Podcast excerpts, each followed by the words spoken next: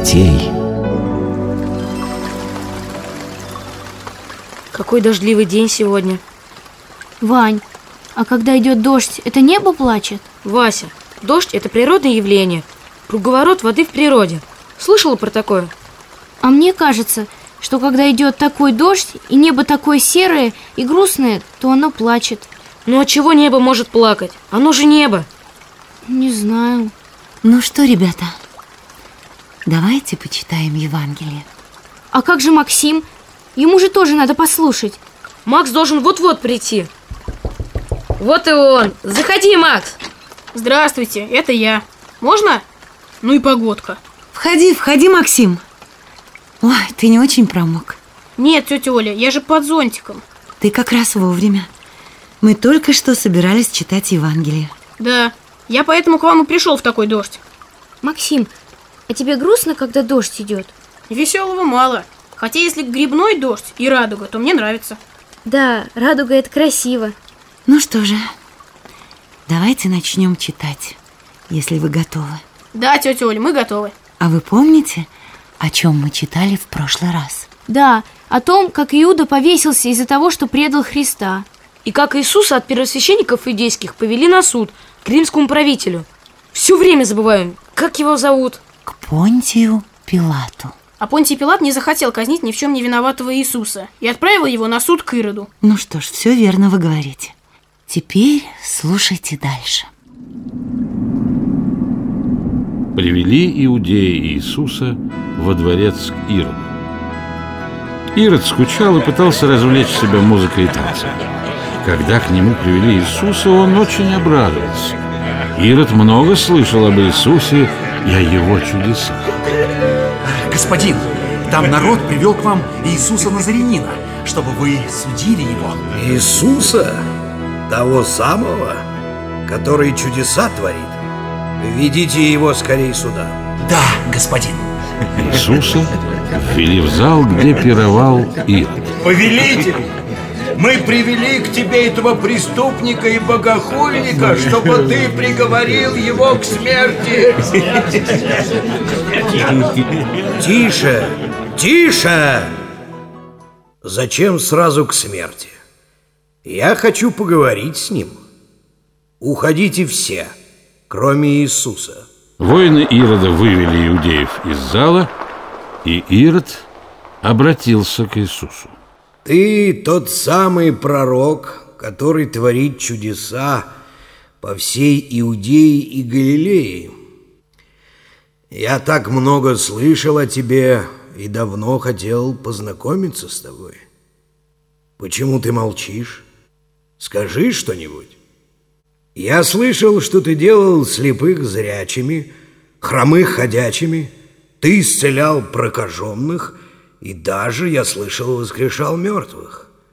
Хотя в это я не очень-то верю. Послушай, может быть, покажешь и для меня какое-нибудь чудо? Ну, хотя бы самое маленькое. Покажешь? Иисус молчал и ничего не отвечал Ироду. Почему ты молчишь? Ты не хочешь разговаривать со мной? Ответь мне!» Но Иисус по-прежнему молчал. Он творил чудеса не для удовольствия и не для развлечения зрителей, и не сделал в угоду Ироду никакого чуда. Он молчит. От него нет никакого толку. Никакой он не преступник, а просто скучный человек. Эй, музыканты!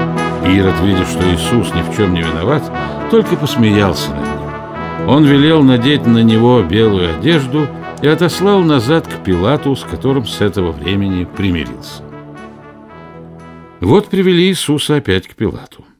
Пилат созвал первосвященников и старейшин и сказал им, «Вы опять привели ко мне этого человека и говорите, что он обманывает и возмущает народ.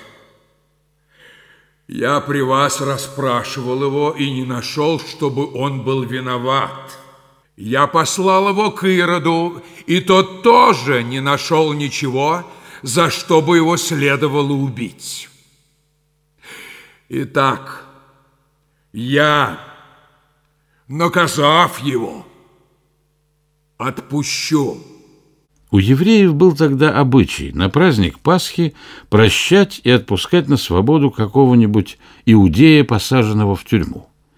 Пилат решил отпустить Иисуса и вышел к народу, чтобы сказать об этом. Я, Понтий Пилат, прокуратор Иудеи, хочу напомнить вам, что у вас есть обычай, чтобы я одного узника освобождал вам на праздник Пасхи. Хотите ли, я отпущу вам царя иудейского, Иисуса, называемого Христом. Не его! Не его! Отпусти Вараву! Иудеи, наученные первосвященниками, кричали не его, но Вараву. А этот Варава был разбойник, который грабил и убивал людей. Тогда Пилат спросил, Что же мне делать с Иисусом? Что же он сделал плохого? Я ничего не нашел в нем, за что его следовало предать смерти.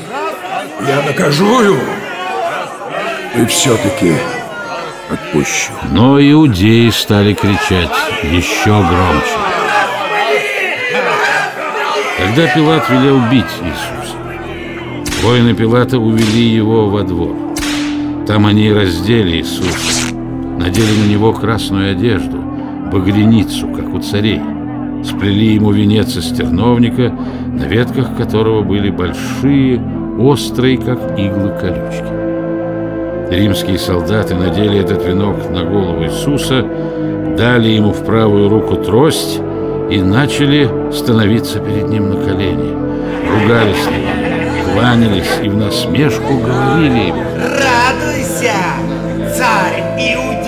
Они били его по щекам, плевали ему в лицо и били по голове тростью.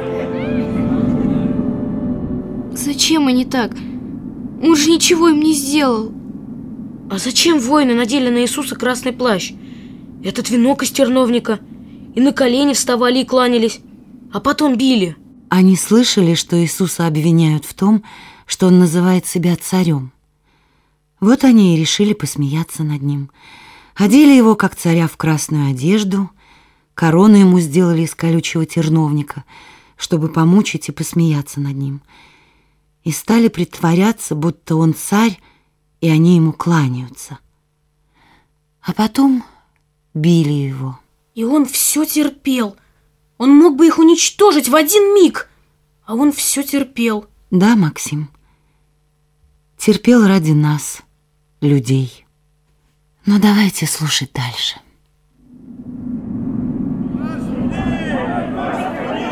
Пилат опять вышел к иудеям и вывел к ним избитого, израненного Иисуса, который был весь в крови, с терновым венцом на голове. Пилат думал, что иудеи пожалеют Иисуса, когда увидят его в таком жалком виде.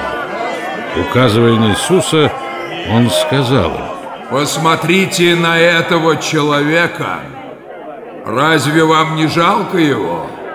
Но первосвященники и служители их имели такое злое сердце, что не тронулись страданиями Иисуса и еще громче закричали. За что? Я распну его. Сами распните его. А я считаю его невинным. У нас есть закон, и по нашему закону он должен умереть, потому что называл себя Сыном Божиим. Пилат испугался. Кто же такой этот человек? и царь, и сын Божий. Пилат опять ушел с крыльца в дом и спрашивал Иисуса. Кто ты такой? Откуда ты? Иисус не отвечал. Ты мне не отвечаешь. Разве ты не знаешь, что я могу казнить тебя, а могу отпустить? Нет, ты не имел бы надо мной никакой власти, если бы эта власть не была дана тебе от Бога. После этих слов Пилат хотел отпустить Иисуса. И опять он вышел к иудеям, чтобы сказать им это. Но иудеи не унимались, а старейшины иудейские начали пугать Пилата. Если ты отпустишь Иисуса, значит, ты не любишь кесаря. Иисус называет себя царем, а значит, он противник кесаря. Но Пилат все-таки не хотел казнить Иисуса. Он приказал снова вывести его на крыльцо, перед которым стояли иудеи, и сказал, указав на Иисуса.